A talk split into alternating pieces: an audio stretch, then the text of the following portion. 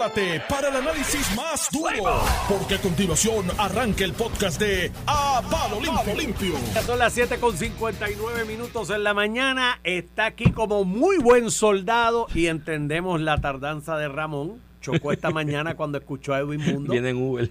de que hacía seis meses que ya veía la primaria. Ni el carro le prendió hoy a Ramón. Viene en Uber, dice. Que llega como a las 8 y 4, dice el Uber. Bendito, está como el carro de Pierluisi. Que no arranca. Que, no arranca, bendito, no sea así. Iván Antonio Rivera y Reyes en su programa. ¡A palo limpio! Estamos aquí, estamos vivos. Ramón viene por ahí. Ya yo le tuiteé esta mañana, te tagué a ti, que mi steak yo lo quiero con colita de langosta al lado. Eh, ustedes ayer hablaron de Vega Borges, ¿no? Y de... Sí, venga, porque es el director de campaña de... de- Dice Edwin Mundo, y yo creo que con razón, eh, para él prácticamente ya estipular la, la, la digo, dire- primaria, director de lo electoral. eh, que él dice que nadie se toma, a un, nombra a un Aníbal Vega Borges, que tiene un alto rango, si no es para una primaria la gobernación, Sí, porque si fuera para Washington, Washington, pues pues si no nombra- tiene primaria, no tiene primaria. Exacto, no, pues, puede nombrar director de campaña No quien, primaria a- para- al que sea. Aquí lo único, digo, yo creo que ya es un poquito tarde para ablandar la bichuela. Pero el asunto de esto es que si hace un año y pico, Jennifer te está dando salpazo, te está dando signos de que va a correr. Cada vez que se va la luz tiene y te da un leñazo con Luma. Cada vez que pasa una cosa te da otro leñazo con otra cosa. Yo creo que hace un año atrás eh, la gente Perluisi tenía que primero pasar lista y matricular la gente y decirle quién está conmigo y quién no. Porque al día de hoy tiene empleados de confianza en agencias gubernamentales que están con Jennifer González. Entonces, el empleado de confianza responde al gobernador, se supone. Tú Lo que hace es que le dice, flaco, si no estás conmigo, pues suelte con, con la otra candidata y que Dios reparta por ahí, pero vuelve a tu puestito de carrera. Segundo, tenías que empezar a darle tiros de contacto. Y cuando digo tiro de contacto es de sentido figurado, ¿no? Porque aquí los de Yulín una vez le radicaron una querella a alguien por los tiros. Es una cuestión metafórica. Empieza, si, la, si cada vez que tú haces algo, falla algo, te da un golpe, tú le das uno, y eso había que hacerlo desde hace un año atrás. Y demostrarle que aquí vamos a todas y que vamos a correr y, y que nos llevamos aquí encerrados. Pero la dejaron en Valentonal. Ya, yo creo que ese tren No, lo detiene nadie y esa primaria está a casa. Que aparentemente hay muchos de los alcaldes que ya están matriculados con Jennifer, pero Sí. están mira la de... Eso es así. Me han comentado de varios pueblos. tú sabes. Me han comentado de alcaldes de varios pueblos que están que están con ella y que de hecho ya hay algunos repartiéndose puestos. Hay ¿De uno, hay uno que quiere ser secretario de Estado y todo. Y el Ahí. asunto es, tú tienes entonces que identificar un compañero de pareja. este, de papeleta. De papeleta. Pues ahí se ha especulado. Bueno, de- pero Mellado del otro ya lado, la semana pasada reunió no, Mellado yo creo que no. El- ya William Villafaña le interesa. Pero William va a estar del lado de Jennifer porque William, dentro de todo, lo que se comenta, ¿no? Y esto no me consta, y él ha estado aquí con nosotros en este programa, pero nunca le voy a preguntar eso. Eh, lo que se comenta es que le interesa a Bayamón eventualmente Pues, cuando responde a Ramón Luis. Y Ramón responde a Luis Ramón está Luis. con- Ramón Luis está con, con, con Jennifer. No lo ha dicho públicamente, pero Oye, todo tiende a indicar que sí, porque su señora esposa trabaja en la oficina la de la semana pasada de la en Puerto entrevista, y tú le escuchaste, dijo, ah, no hay que tenerle miedo a las primarias. Y cuando ya vienen con el cantadito de... Ese que está no con te- Jennifer. está- Está con Jennifer. cuando te dicen, no le al partido no le conviene No, una y primaria, el- está con Y Pierluisi. exacto, así. Y en el caso de Ramón es entendible porque lo que me dicen, yo no lo sabía, me enteré hace poco, es que su señora esposa trabaja en la oficina de Jennifer González en Puerto Rico. Y oye, si mi señora esposa está con alguien trabajando, yo mato por esa persona o esa compañía o lo que sea. Sí, Entonces, pero Ramón Luis Padre estaba retratado con Pierluisi. eso en ahí, eh, Bayamón, pero siempre ahí. había una división y eso Ellos es bueno. juegan cábala ahí. Eh, ¿Tú has visto la serie que se llama Succession? Que es de la cadena, la, la supuesta historia de Fox.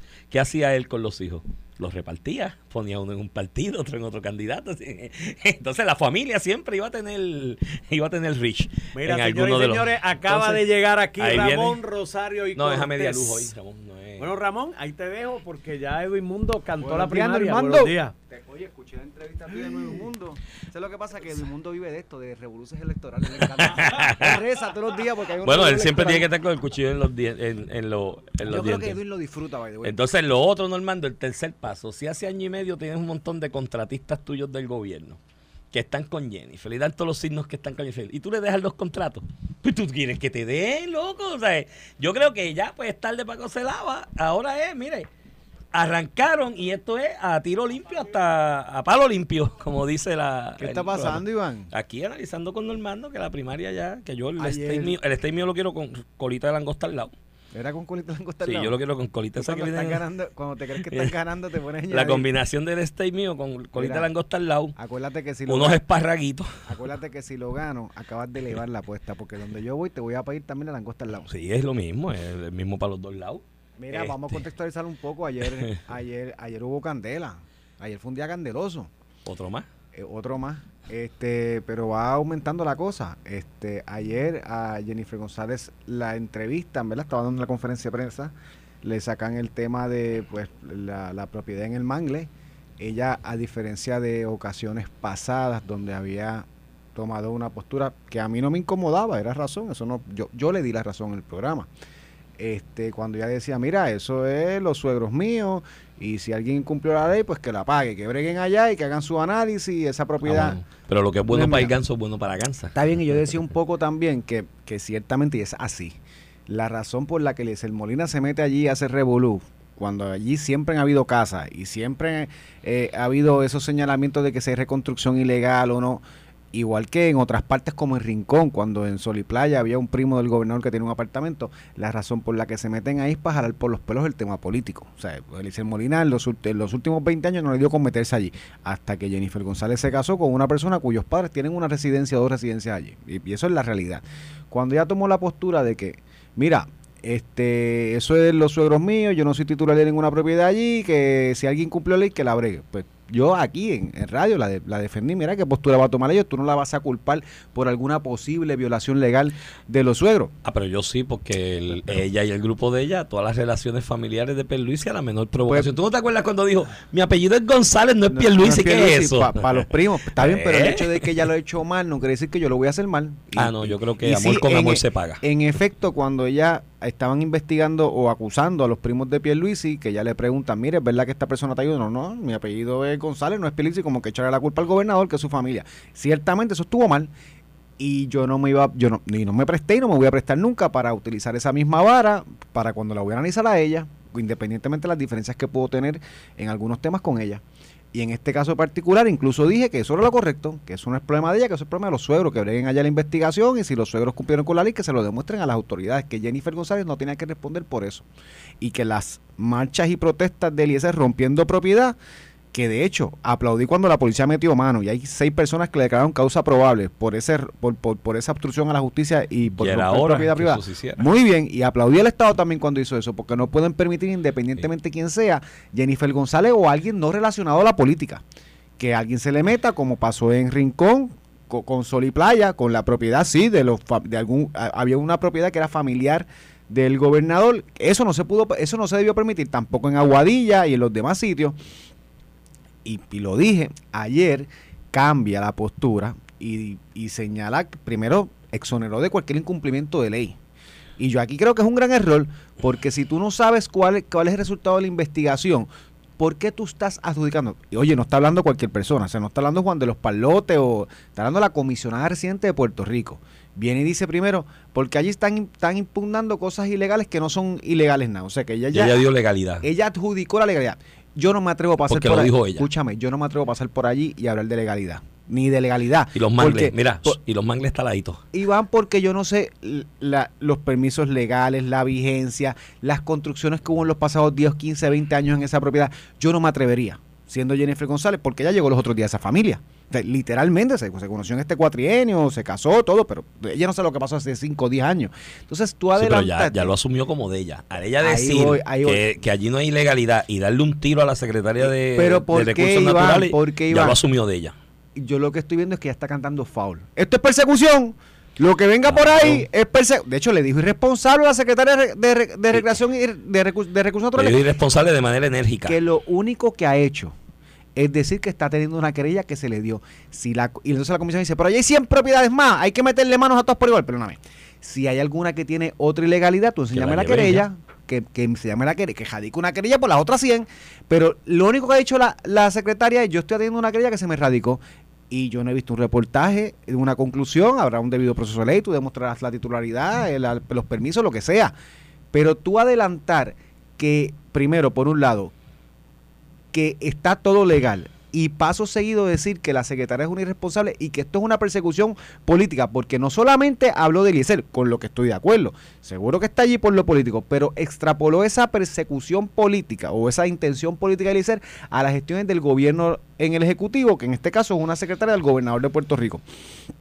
Y cuando tú dices eso, bueno, pues tú estás levantando faules de ya. Tú estás diciendo, mira, faul, faul. Si aquí casa algo, eso es que se me quiere meter mano. Porque lo voy a retar. Entonces, pues, pues, pues, pues, pues, Iván, pues está mal. Y le funciona con un grupito del core del PNP que va a decir, ay, qué mala Y le podrá, y si le funciona, y si le funciona con todos, no quiere decir que está bien, Iván. Ahora, yo, la crítica respecto a los bandiditos que van y se amarran y rompen y todo en los lugares donde ellos, por sus pantalones, señalan que hay ilegalidades y que eso es ilegal y daña el ambiente y ellos pues adjudican, son juez y parte y van y rompen. Yo he sido consistente aquí todo el tiempo criticando esa postura. De hecho, he criticado a recursos naturales porque básicamente le ha dado poder de veto a esa gente de hacer lo que le dé la gana en áreas donde recursos naturales tiene que reivindicar su jurisdicción y su, y su autoridad respecto al tema y a los asuntos legales que tienen que ver con la protección del ambiente. Y yo he sido consistente desde, por ejemplo, Sol y Playa o Playisol, el, el condominio aquel del área de Rincón. Yo he sido consistente en ese señalamiento, que el gobierno ha sido muy leniente, ha sido muy blandengue con esa gente que se atribuyen unilateralmente los ser los custodios disque del medio ambiente y van allí, se amarran y rompen todo. Y cuando Sol y Playa lo critiqué y dije, recursos naturales, el gobierno, la policía, no puede hacer eso. Ahora, la pregunta es, ¿en aquel momento Jennifer González dijo algo? Jennifer González criticó al gobierno en algún momento porque permitió eh, de alguna forma que un grupo de bandoletes se fueran en una actitud cuasi terrorista a intimidar y asustar a los residentes de un condominio que no es de veraneo solamente como querían venderla. Ya hay gente que reside allí, que vive allí. Algunos se han tenido que ir, hay gente que han tenido que buscar ayuda psicológica, ayuda psiquiátrica, porque el estrés que le ha causado el constante acoso del que son víctimas de gente que ahora por sus pantalones ven a allí, lo permitió el gobierno y hasta recursos naturales se fue del lado de ellos en ese momento. En ese momento Jennifer lo criticó, no, ¿verdad?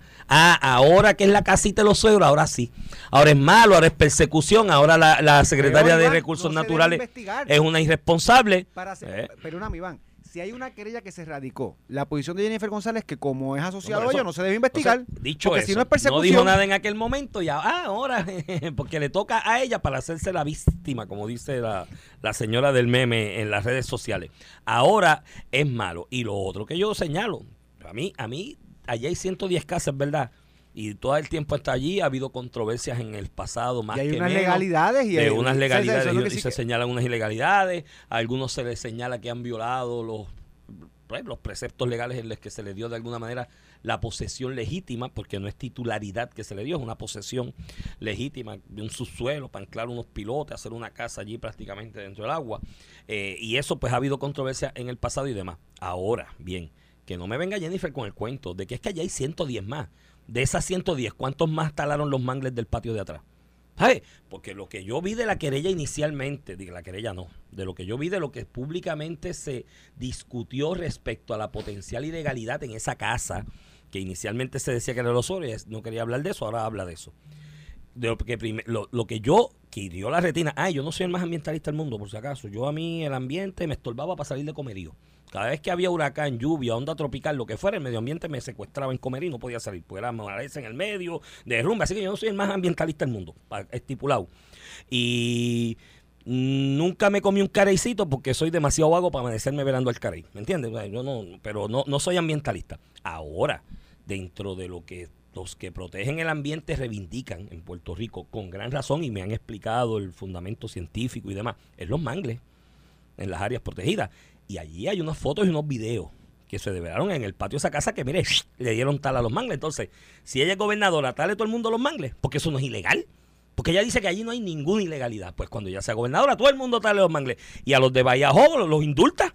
Los que van a meter preso Vallajo, que hay unos ahí que supuestamente los van a meter preso, ella los indultará porque eso no es ilegal según su visión. Así que tiene que empezar a explicar eso. Entonces, pero, pero, pero no te creas, porque paso seguido en la parte de la conferencia dice, porque ella critica que, ¿te acuerdas que hubo el party este de la burbuja? El de la espuma París. El de la espuma París. Dice, Ah, que dieron 1500 nada más de entonces multa. ella dice, ah, y lo que es inconcebible, o sea, está llamando irresponsable a la secretaria. Dos veces que, le que le den que le den 1500 de multa a, los a, a los del Espuma Party. Y yo digo, pero paso seguido lo que dice es que no se debe investigar la querella de... O sea, ¿cómo, ¿Cómo la secretaria puede ser irresponsable por dar una multa que ella entiende que es leniente? ¿Verdad? Ese es el planteamiento de Jennifer González. Que a mí me tiene que traer la facultad legal para poner más de eso, porque puede ser lo más grave del mundo. Si lo que tú le puedes meter es una Si multa... lo que dice el reglamento es 1500, es Pues 1500. 1500, o sea, pues- pues podemos enmendar la ley, que los metemos presos y los quemamos en hoguera, podemos hacer eso, pero si el ordenamiento jurídico no le da esa potestad a la secretaria, pues no puede hacer más. Entonces ella dice sin nada, que es irrisorio la de 1500 sin explicar qué le pudo haber hecho más, ¿verdad? Pues explícame, mira, no, porque la ley dice que le puedes meter, o el reglamento dice que le puedes meter 20 mil, pues, pues, pues lo hablamos, pues yo digo, pues puede ser que tenga razón, pero sin decir nada de eso. Paso seguido de criticar 1500 en las burbujas, el espuma party, paso seguido dice, y, y parece mentira que me estén metiendo mano a mí. Yo, "Pero- pero ven acá, metiendo mano en el sentido que lo están investigando. A su familia, a su familia. Pero, pero ven acá. Vamos a criticar esposito. la secretaria por investigar una querella y procesar a lo que sea una ilegalidad, o la vamos a criticar porque no lo hace o da multas lenientes. O sea, no pueden ser la- las dos, no pueden compaginar. La misma crítica no puede compaginar en la misma conferencia de prensa, punto. Pero a todo esto eh, pasó el día de ayer hasta donde vi, no no vi, no lo si ha pasado me corrige. No he visto al gobernador defendiendo a su secretaria. Porque Bueno, yo te digo una Paso se- cosa, pas- perdóname, paso seguido hubo una actividad de energía donde la sentó allá al frente. Porque si hubiera tenido reparos con la secretaria, no la sentaba allá al frente eh, cuando le estaba dando la conferencia. o sea, sí, pero que- no, que- no, esos son pero ¿sabes simbolismos. No, Pero- no, esos son simbolismos. pero, Iván, yo, yo, no, no, no, no, no. Ramón, no, no, no. A mí me, esos son simbolismos y chévere, tú lo entendiste y dos o tres lo entienden. Hay tres millones allá afuera que no lo entienden. A mí me, la- me atacan una secretaria y un secretario de gabinete de la forma en que lo hizo la comisionada residente ayer, llamándole irresponsable, con una falta de respeto a un nivel que de hecho... Suerte tiene la comisionada, que es una joven que es bastante educada, bastante comedida en sus expresiones y demás. en este país hay gallos que han sido secretarios de agencia y otros que son aún actualmente, que le vienen con una pachota así y el tiro de contacto se lo dan por la tarde y la barre el piso con ella. Digo, yo gobernador, ella fue muy yo elegante gober- ella fue muy elegante en su expresión, pero yo gobernador, Y creo- y yo gobernador, yo- madura la no, yo gobernador salgo y digo, no, no, no, no, no. A pesar de que A la, a la- a la comisionada que tenga claro que los referidos que se hagan para investigación de potenciales violaciones de ley o de reglamento en la agencia que sean, se van a investigar a la saciedad y esa es mi instrucción a los, a los secretarios de gabinete. Así ellos actúan, sea ella, los suegros de ella, los parientes de ella, quien sea, porque porque ella sea comisionada no está por encima de la ley. O hasta el perrito. Y le meto hasta el perrito, le doy le-. Sí, o sea, le doy le doy Mira, el le doy el no, porque chico, Pero mira, ¿sabes? Iván, ese no es chico, el pero estilo- hasta no, Iván, pero no es el estilo de está bien, pero viene una primaria ahí, así le pasa el rolo. Pero tienes que tener cuidado con mezclar, porque ese mensaje puede ser interpretado para recursos naturales como que metele mano a Jennifer González. Yo creo que el gobernador. Recursos naturales hace lo que tenga que hacer Está por en, encima el, de, en el reglamento. Yo, pienso que Pierluisi debe mantenerse por encima de todo eso. Porque a la vez Mm. que él entre en esta disputa de que se está persiguiendo por una investigación, puede mandar los mensajes equivocados o la percepción de que está mandando los mensajes Mira, equivocados. hay dos- Que deje que corren recursos naturales. Si hubo un incumplimiento de ley, lo hubo. Y si no lo hubo, no lo Ramón, hubo. en la política Lo que no se dos- puede es parar porque la comisionada diga que es una persecución. Punto. En la política hay dos formas de actuar. Hay una manera de actuar que es la correcta. Moralmente, éticamente, eh, eh, ordenadamente, como ejecutivo y con unas responsabilidades que tiene, responsablemente, actuar. Y hay esa forma, quizás esa es la que tú ves y lo que pasó ayer. Eh, forma responsable, moral, comedida y demás. Hay otra forma de hacer las cosas, es la funcional. Es la que me logra alcanzar La práctica, objetivo. la La práctica. práctica. La que me logra alcanzar objetivo. Y allá, para una primaria que va a haber entre el grupo del gobernador y el grupo de Jennifer Que tú González. dices que va a haber, Iván. No, eso está, ya Mira, mundo lo Iván, aceptó, ya a- Edwin lo- a- de- de ayer un poco hablaba con un amigo Pero mira, pero antes de eso, en la, en la funcional, es más, Ramón, para evitar la primaria, para evitarla, vamos, para evitarla, en lo funcional, hay 3 millones de personas ya que esa cordialidad y esa corrección no la entienden. Entienden que cuando hay guerra, hay guerra. Y la gente en este país, yo no sé si tú lo has internalizado, ¿por qué Rivera Chávez sobrevivió tantos años en la política? A pesar de tanta cosas y tanto señalamiento y puñalas por la espalda. Porque es el tipo bravo que sale y le da un tiro de contacto a cualquiera en cualquier momento. Y hay un sector grande Pero del Pedro país que lo Pierluisi aplaude. gobernador. Que lo aplaude, Pero pero, hay. Pierluisi es gobernador con su pero- estilo. Sí, pero no. Pero- Pero, ¿cuánto, tiempo, ¿cuánto tiempo va a sobrevivir Bueno, el gobernador está allí sentado. Eh, pues vamos a ver ahora en la primaria si así con ese vamos a ver si con ese blandengueo pues la gente lo va a apoyar A lo que voy, a lo que voy. Creo que ese ha sido, siempre ha sido su estilo. Y, y sí, sin lugar a dudas, Jennifer está proyectándose como si fuera a retar al gobernador. Eso no quiere decir que lo va a retar, este, eh, Iván. Está en te- negación. mira, no, perdóname. Ayer estaba hablando con un amigo, este, eh, que tú lo conoces también, que correctamente me dice, mira, esto por los amagues estos de que va a correr, no, eso no significa que va a correr. Tomás Rivera Chat en el 2016 estuvo hasta el último día de erradicación de candidaturas, coqueteando si iba a volver al Senado o si iba a correr para la gobernación, hasta que sacó el video aquel el último día de erradicación. Y, todo era una proyección de que iba para la gobernación en la primaria de tres. No pasa al final del día porque los políticos hacen su compostura y dicen, bueno, tal vez yo aporto mejor de aquí, tal vez acá no tengo break, tal vez lo mejor que le conviene al partido X.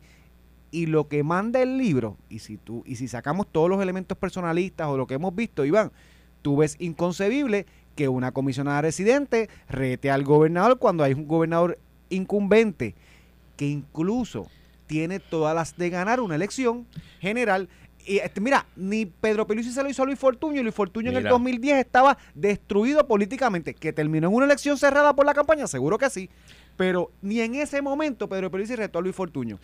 La historia de la humanidad está rellena de De personas disparates, que, de cosas que no hacen, no hacen, no hacen que lo no hacen racional. sentido Pues, pues y, que no, y que no, tú y estás no se ajustan a lo tú racional estás apostando a lo racional. Yo estoy apostando a lo racional. Pues, y yo, para mí, lo irracional aquí es que hay unos grupos de interés alrededor de ella que están mirando, Ah, mira, siempre es ahora o nunca. siempre. ¿Tú Y la envalentonan. Mira, Iván, y yo estuve en Fortaleza el 2012 y en la campaña de Luis. Ven acá. ¿Tú no crees que habían cuatro o cinco buscones atrás de Pedro Pierluisi? Rétalo, Mira, rétalo, que tú ganas. como Seguro. estaba- como Ahí estaba la está cosa. el carácter de la persona. Mira. Siempre va a haber buscones alrededor, el carácter de la persona. Pierluisi tuvo carácter, Como- Jennifer lo tendrá, yo apuesto a que sí. como estaban las cosas al interior del PPD en el cuatrenio pasado y en el país en general y lo que se proyectaba.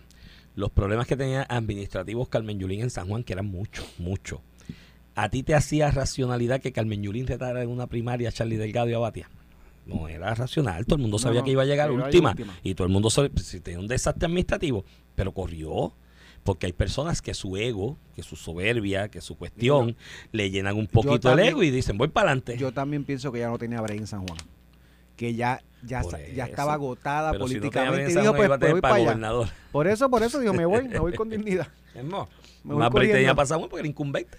Sí, no, una no. maquinaria. Bueno, que a la larga se la puso a disposición a Natal y Y cerca estuvo. Digo, no estuvo cerca. Tú sabes que eso es una falacia y un mito que repetimos aquí por inconsciencia muchas veces y todo el mundo repite. Que, que Natal estuvo a punto de ganar. Natal perdió por tres mil y pico votos. En San Juan, O sea, eso es bastante, pero sí. Pero- Santini en sus épocas bravas se ganó a Batia por 3.500 la Pero- segunda y por mil y pico la primera. pero- Santini, Santini, que era Pero Santini. incluso tú miras las dos elecciones anteriores de Carmen Yulín y, y el margen había sido mayor, es lo que te quiero decir. Sí, por eso, pero como quiera, decir que tres mil y pico de votos en San Juan No, no. contra alguien que era retador, que no era Sí, lo, incumbente. lo que pasa es que eh, nosotros ah, no, es, repetimos no, no, eso no fue por poco que por porque poco el retrato de la noche de elección fue Natal al frente. Ah, claro. Y no se había contado todavía el voto adelantado y ahí es que el, Y ahí eh, se la robaron, según Natal. y- eh, sí, ahí se la perdió. robaron, el voto por correo. En los que ganó no, en los votos que él ganó no, pero en los que perdió en sí. España, en España los del PSOE que estaban auspiciando el voto por correo porque entendían que el mayor grueso de votantes que, que usaba ese mecanismo y así más o menos se demostró, fíjate, en la en la en, lo- en los recuentos y escrutinios finales eran los del PSOE, pues apoyaba el voto por correo y voten por correo y lo apoyaban y lo endosaban. Mira, Al final del camino, en el recuento en Madrid del voto ausente, que es por correo también, son los residentes de España o ciudadanos que viven fuera. En ese cuento en Madrid, porque Madrid Díaz Ayuso sabe hacer las cosas y organizó ese voto en el exterior. Le costó un escaño al PSOE al final del camino, antier, en el recuento que viró ese escaño desde Madrid para, para el PP. Ahora es malo. Algo pasó ahí que se la robaron. Hubo, hubo algún fraude hubo en el voto que ausente que, en el voto de extranjero porque, que se lo robaron porque No perdimos un ser, escaño. perdimos un No puede ser, perdimos un escaño. Así pasó aquí con, así hizo Trump también en, en la, Así en hizo la Trump. federal y lo copió Ah, sí, pero Trump ahora va a ganar la primaria. ¿Viste la encuesta ayer? a ganar cómodo. 56%. el, Digo, el salvo- segundo es de Santi 17. Salvo, salvo, eh, salvo, ¿verdad? Pase algo complicado que le complique el panorama a nivel criminal. Eh, que ya con esto cada vez que le sacan algo. Sí, no, no, ya no, no le tiene efecto político ya no ninguno. le hace ni cosquillas. Los demócratas Al contrario, lo fortalece. Iván, y al final ya tú dices, ah, porque los demócratas están presidiendo. Sí, y no les importa, le está ayudando. Yacho, y en el 2024, eso del voto por correo van a quemar las estaciones Iván, de, de- a Trump de- le conviene el sentimiento de persecución Claro. y a los demócratas también. Porque Porque ellos lo- piensan que se lo pueden ganar. porque no, es al único que políticamente ellos tienen esperanza de ganárselo porque levantan un sector dormido que no lo va a levantar pero yo no Biden sé, por de ninguna yo no ninguna sé, manera. pero sí, yo no sé si esa, esa, esa, La campaña será no dejes a Trump. esa ebullición, Que no vuelva a Trump. mira, no va a ser Biden. esa ebullición social que se dio en aquel momento, en la coincidencia de la pandemia y demás en el 2020, no la veo en Estados Unidos ahora, mano. No, yo creo que lo que va a haber es un es que retraimiento electoral tienes- grande y Tienes el col mucho- republicano va a votar. Tienes muchos sectores de minoría y liberales que se movilizan si sienten una razón por la cual votar. Bueno, y Trump se las da. Ya, Que debería, sea- que ya sea deberían estar no. movilizándose. Por eso, pero que sea exitosa o no, este es otra cosa, ¿verdad? Suficiente para derrotarlo. Yo Es creo que está un poquito- lo, lo levanta. Yo creo que está un poquito Mira, en Puerto. Rico eso pasó con aquella elección del 2004, Aníbal Acevedo Aníbal Acevedo y Pedro Rosselló. La campaña Aníbal Acevedo en aquel momento histórico, por todos lados era vota en contra de Rosselló. No era Sí, yo, sí. Vota en contra de Rosselló. Y apostó a que muchos sectores que se oponían a Pedro Rosselló, que Pedro Rosselló levantaba pasiones, fueran y votaran en contra. Y por eso ganó. Cualquier otro candidato del PNP hubiera barrido. De hecho, ganaron dos terceras partes Senado, Cámara, ganaron comisionado residente, ganaron, Mira, todo lo ganaron. El viernes antes. El PNP, de- menos la viernes- gobernación. El viernes antes de esa elección del 2004, Pedro Rosselló estaba al frente en esa elección. Esa elección se fue por la borda en el último fin Sí, de sí. semana. Eh, y con votos cuestionados fue apretado, pero el hecho de que haya sido eh, apretada hubo una. te dice que no es que la gente votó por Aníbal, es que votaron en contra de Rosselló y esa es la esperanza de Biden, de los de Biden a nivel pues, nacional. no veo, no veo la ebullición. Vamos con eso a la pausa, tan- Iván, tan- y cuando regresemos, antes de tocar cualquier otro tema, voy a dar un, un- voy a dar un premio al periodismo del año, al, al artículo periodista que va ganando desde el año. De verdad. Sí, sí. Así ya, pero. Así ya, ya. De Pero verdad, mira, esta es la no, semana del no es por bueno, es por malo. y se la va a llevar un reportaje del nuevo día. Bueno, cuando vengamos a la pausa. Estás escuchando el podcast de A Palo Limpio de Noti1630. De regreso aquí a Palo Limpio por Noti 1630, edición de hoy, martes primero de agosto del 2023. Este es Iván Rivera quien te habla. Se está acabando el año, todas las millas. Se Acompaña al licenciado Ramón Rosario Cortés y Valiente que está ayudando a los gremios periodísticos a otorgar el premio de qué? De reportaje del año o periodista. ¿Cuál es el que tú vas a.?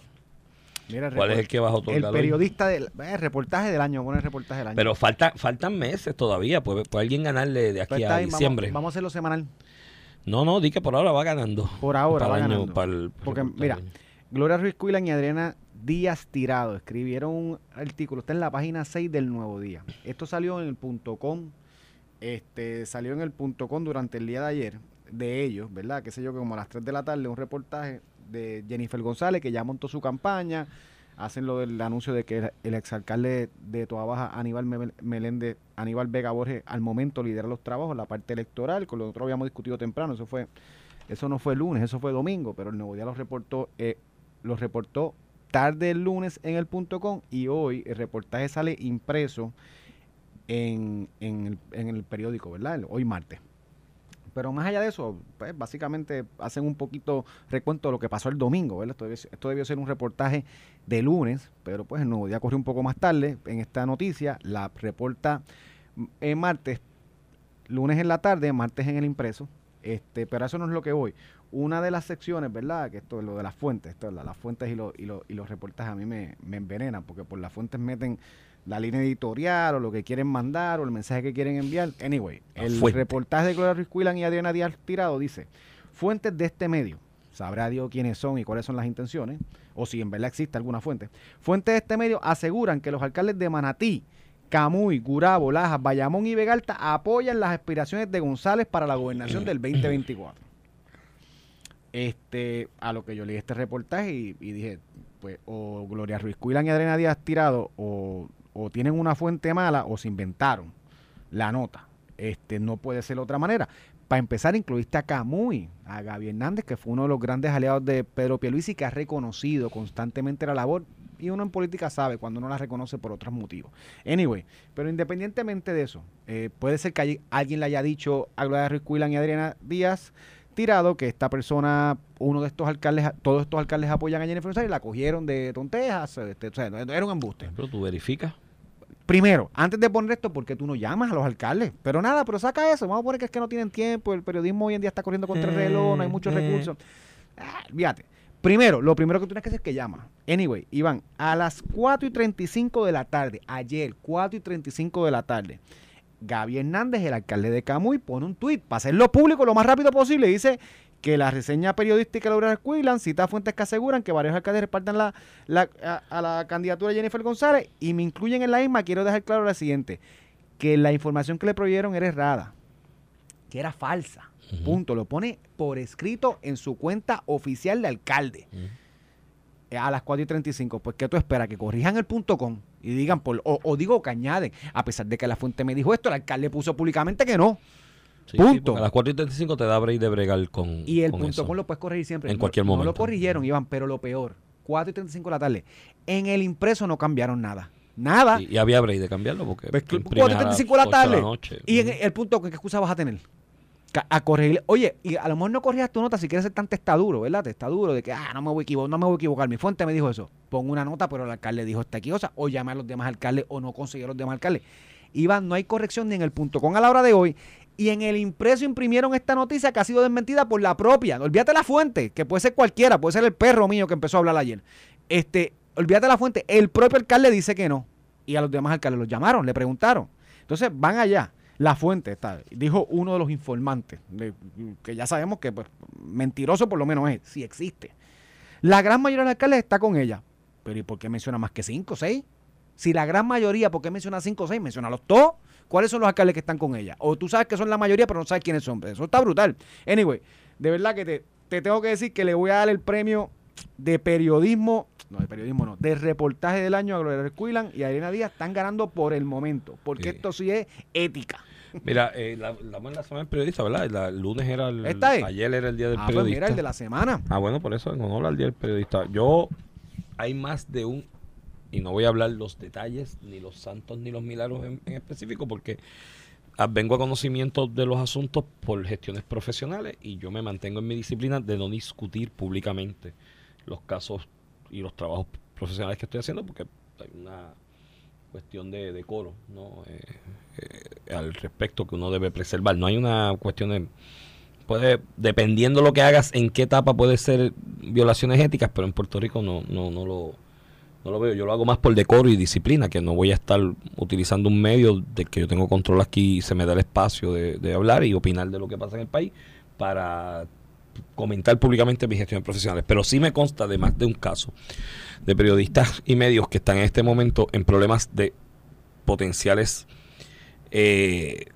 acciones civiles extracontractuales eh, que pueden costarle dinero y pueden costarle problemas simplemente por eso, Ramón. Por mira, la fuente me dice y no llamas al- a la persona y no corroboras, porque si la fuente te dice que en la agencia Y Y si fuera pasa alguien- tal cosa, ¿tú crees que a más allá de la persona a la que tú estás haciendo el reportaje, si tú llamas a la a la agencia Y, a ciertos departamentos y dices, ven acá, corrobórame esta información, ¿tú crees que no lo... Pero eso, eso, Y- puede y ser eso, hasta pues- más, eso puede ser hasta más complicado. Pero tú conseguir un periodista. Sí, a un alcalde. y Gloria, y Gloria es una un alcalde, a buenísima un de alcalde. muchísimos años. Alcalde, por ejemplo. A un alcalde. Por Todo el mundo conoce la. Mira, Pero hay mucho. Yo lo el que pasa de es Gaby que... es Jocelyn Ortiz. Todo el mundo sabe quién es la, la- la de prensa de, de Gaby. O sea, de los alcaldes, tú sabes quién es el de prensa, aunque no lo quieras llamar a él. Hiciste el contacto. Con lo de hecho, prensa. Y en este caso es peor. En este caso no fue que nos llamaron. En este caso fue que él mismo, motu propio, fue a los medios Por y lo aclaró. Mi, mi consejo, pues tú aclaras, la gestión. Lo que pasa es que, y creo que es un buen tema, fíjate, ya que estamos en la semana del periodismo y demás, y, y creo que los gremios este fin de semana o el otro tienen sus actividades de otorgar los premios de reconocimiento, ¿no? Este, yo, y esto se está estudiando ahora a nivel de, de academia, el otro día en, en un chat, es una mala palabra chat, ¿verdad? Pero en un chat. Depende, si es del PNP, sí. Si de otro, ah, no. ok. No, pues esto es un Si chat no, con... otro es de libertad de expresión. Esto es un chat ahí por una de Es de estas los populares aplicaciones. o del PIB, Ah, eso es de libertad de expresión. Pues en un chat que yo estoy. Pero no es del PNP.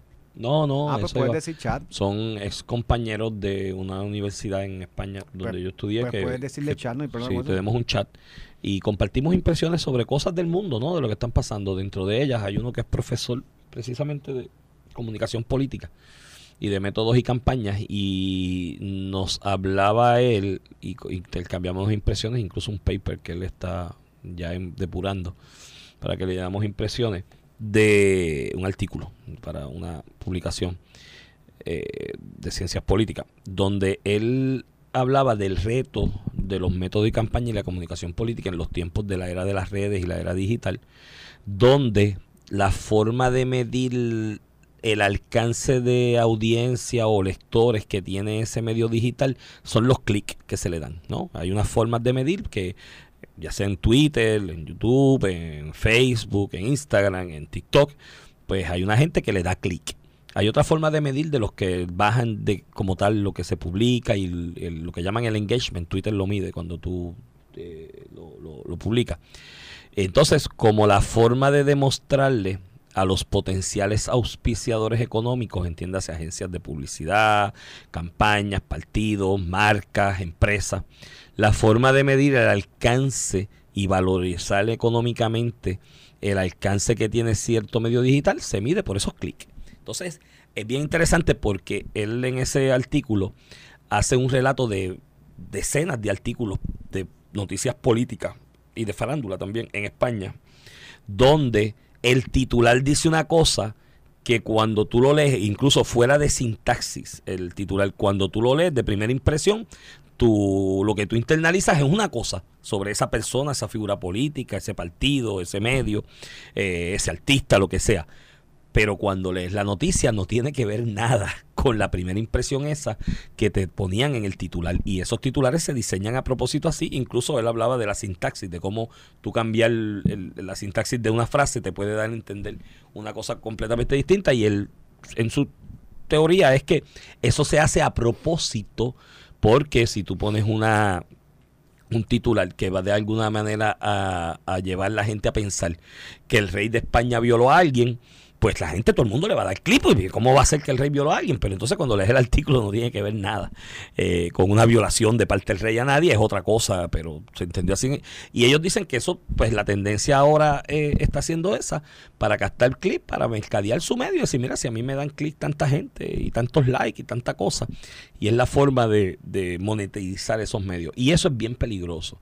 ¿Sabes? Porque estamos entrando en una etapa donde, digo, yo creo que lo que va a pasar aquí es que en el mundo entero, ya Europa, algunos sitios se están moviendo eso y va a pasar en Estados Unidos, se va a empezar a regular eh, la, el, dentro del derecho a la libertad de expresión, dentro de esos medios de comunicación que son las redes como Twitter, Facebook y qué sé yo, otras que haya, que son el análogo a lo que era la plaza, donde la gente se sentaba a debatir políticamente lo que era el ágora ya en la antigua Atenas, ¿no? Cuando que van a Grecia y eso de vacaciones, vayan a lo- la parte que era el ágora, que allí se sentaba la gente a debatir la política que iban a aprobar y votaban con la mano arriba. Es que ya somos muchos millones y es imposible, se hace a través de...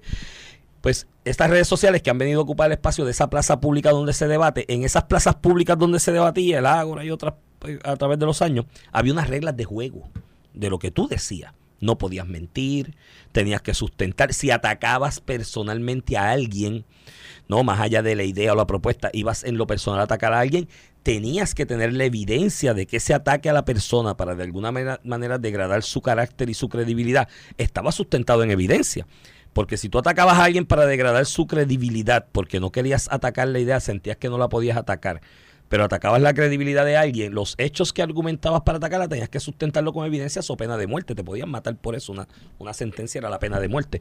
Eh, decir, mira, Ramón Rosario es un pillo porque eh, se robaba eh, los lápices en la escuela y tú no le puedes creer porque se robaba los lápices en la escuela.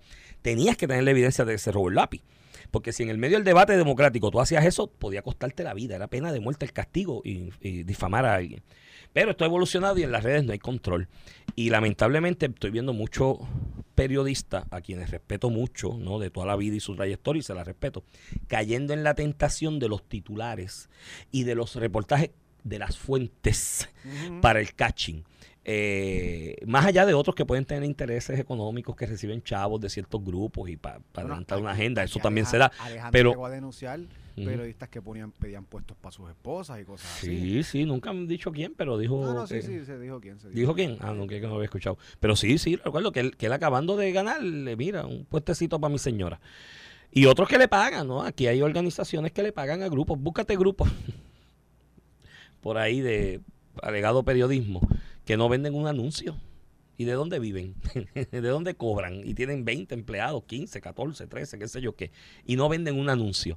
Pues alguien los financia. Quien los financia pauta la agenda. A mí me enseñó el profesor Muñoz Argüelles en un simposio en la Universidad de Puerto Rico en algún momento, porque él ah, se movió en su especialidad con- de derecho contractual, que era lo que le enseñaba, también en medios de comunicación.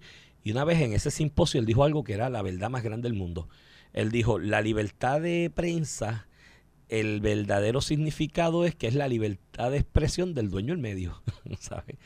Y quien financia un medio, por más pulcro que se quieran hacer los que lo dirigen de comunicación y demás, si tienen cortapisas económicos porque dependen del que la auspicia económicamente para la agenda, pues eso le menoscaba parte de, de su credibilidad. Ahora, hay otros que dentro del mismo medio, ya sea por sus redes personales o ya sea por, por la estrategia del medio, empiezan a zumbar noticias sin corroborar con el ánimo de ganar clic y buscarle eh, eh, auspicio, ¿no? De alguna manera económico, diciendo, ay, que mucha gente cliquea las noticias de ellos, ¿no?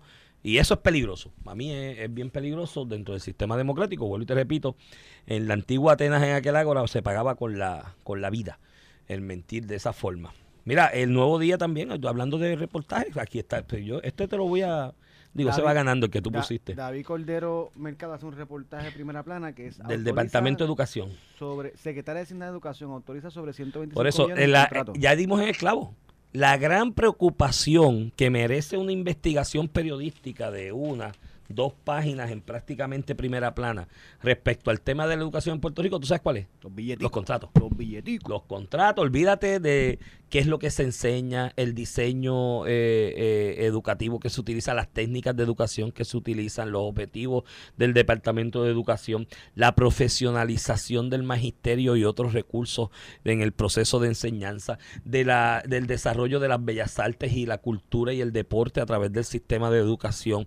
Olvídate todo eso, eso es, chicos, tú vas a perder tiempo investigando eso. Hay que investigar que se que la ah, esto que la firma, que la secretaria firmó más de 125 millones en contratos. Y En un presupuesto de 4 mil millones de pesos, Pero ¿cuál es la- donde hay una continuidad de servicios que se tiene que garantizar, y la Contralor de Puerto Rico insistentemente ha dicho que si no firmas el contrato no te pagan. Entonces, el que brinda el servicio no- ante la no- amenaza No, puedes dar servicio. no punto. puedes dar servicio, pues tú dices, te voy a dar el servicio gratis y ya aquí hay unas opiniones de la Contralor y opiniones del- de, de- de la jurisprudencia del Tribunal Supremo de Puerto Rico de que si no está firmado y debidamente registrado en la oficina del Contralor ese contrato, no puedes cobrar. Y No. yo, y tú, y si tú le vendes chicle, ah, bueno, en la escuela no dan chicle, vamos a decir que tú le vendes los guineos Libro, maduros, libro, libro, libro. vamos a lo más sencillo, Vamos, vamos, a los guineos maduros del comedor. Tú siempre tienes que pensar en eso. Sí, sí, no, y de hecho eh, hay una marcha esta semana de las empleadas del comedor, yo estoy a punto de ir con ella.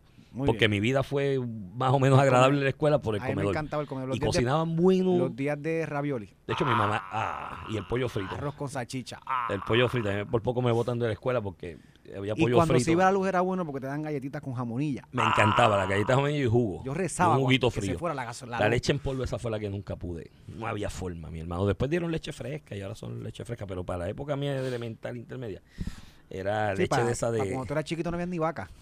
había, había vacas, la verdad es que era muy cara. Pero era una leche en polvo de esa, de la, de la prera, de la prera y la prada, de la- Sí, las sí, ñarras, sí. le decían, diablo, las ñarras. No sé por qué tengo esa información en mi subconsciente. Pero esa leche no la, no la soportaba. Y buscaron una manera, entonces en elemental, a la señora del comedor le dio que me la tenía que tomar para irme. Y llegaba a la 1 y 10 y empezaba la otra clase y yo allí sentado, pues yo decía, yo no voy a tragar esa vaina. Pues el asunto es que si tú vendes guineos maduros y llega agosto y tienes los guineos allí y no te firman el contrato, yo no te llevo un guineo, amiga, porque ¿sabes? no me van a pagar después. Pues hay que firmarlo. Y ella llegó allí y me imagino que ese contrato se viene negociando desde hace meses atrás, porque eso no es algo que se negoció mañana. De- Llegué hoy, mira, aquí está lo que Maduro, eso lleva meses en educación, digo, en el gobierno en general. Para empezar, Para ser mucho- suplidor, eso Mira, es el lío más grande del mundo. eso debe llevar meses tratando de, de- de negociarse. Entonces leer- se lo ponen al frente y dicen, mira, ya esto está depurado, le marcan las rayitas, esto es lo que dice el contrato, tú haces tu diligence con tus asesores, lee lo que esté todo en orden, pues vamos a firmar el contrato porque los nenes quieren guineos maduros en el, en el almuerzo o en el Ajá. desayuno, ¿sabes? Y el conflé y la cosa. Entonces, lo ponen, ¿sabes? La forma del título, el firma de, de Voy, voy. 120. Esto es un delito que está Voy, cometiendo esta mujer. La secretaria de Hacienda Ay, Toledo firmó 23. autoriza sobre 125 millones de dólares en contrato. Sobre 125. O sea, es un escándalo, mi hermano. Y a mí primero, el primer planteamiento que yo te tengo que hacer para que esto sea una noticia es, me hiciste una comparación con los contratos que se firmaron para la misma fecha el año pasado y cinco años atrás. Mírate cómo te estoy diciendo. Me hiciste esa comparación. De, mira, son 125 millones de pesos en contrato y el año pasado fueron 5 millones. Pues contra, ¿cómo subimos 120 millones? Pues eso hubiera sido noticia. O hace 5 años nosotros eh, eh, contratamos en X renglón tanto y estamos contratando hoy 10 veces más. Pues eso es una noticia. No te hablan nada del año pasado ni nada. Simplemente que se firmaron a partir del 1 de julio 125 millones de pesos en contrato. ¿Tú sabes por qué, verdad? Porque el presupuesto se acaba el 30 de junio y el 1 de julio hay que firmarlos todos. De hecho, vamos a ver los primeros. NC Security. Tienen los de cámara, los de servicio de vigilancia. como 15 o 20 años en No, educación dando este, este año el contrato es por menos del año pasado. Ah, ¿de por mucho menos. Sí.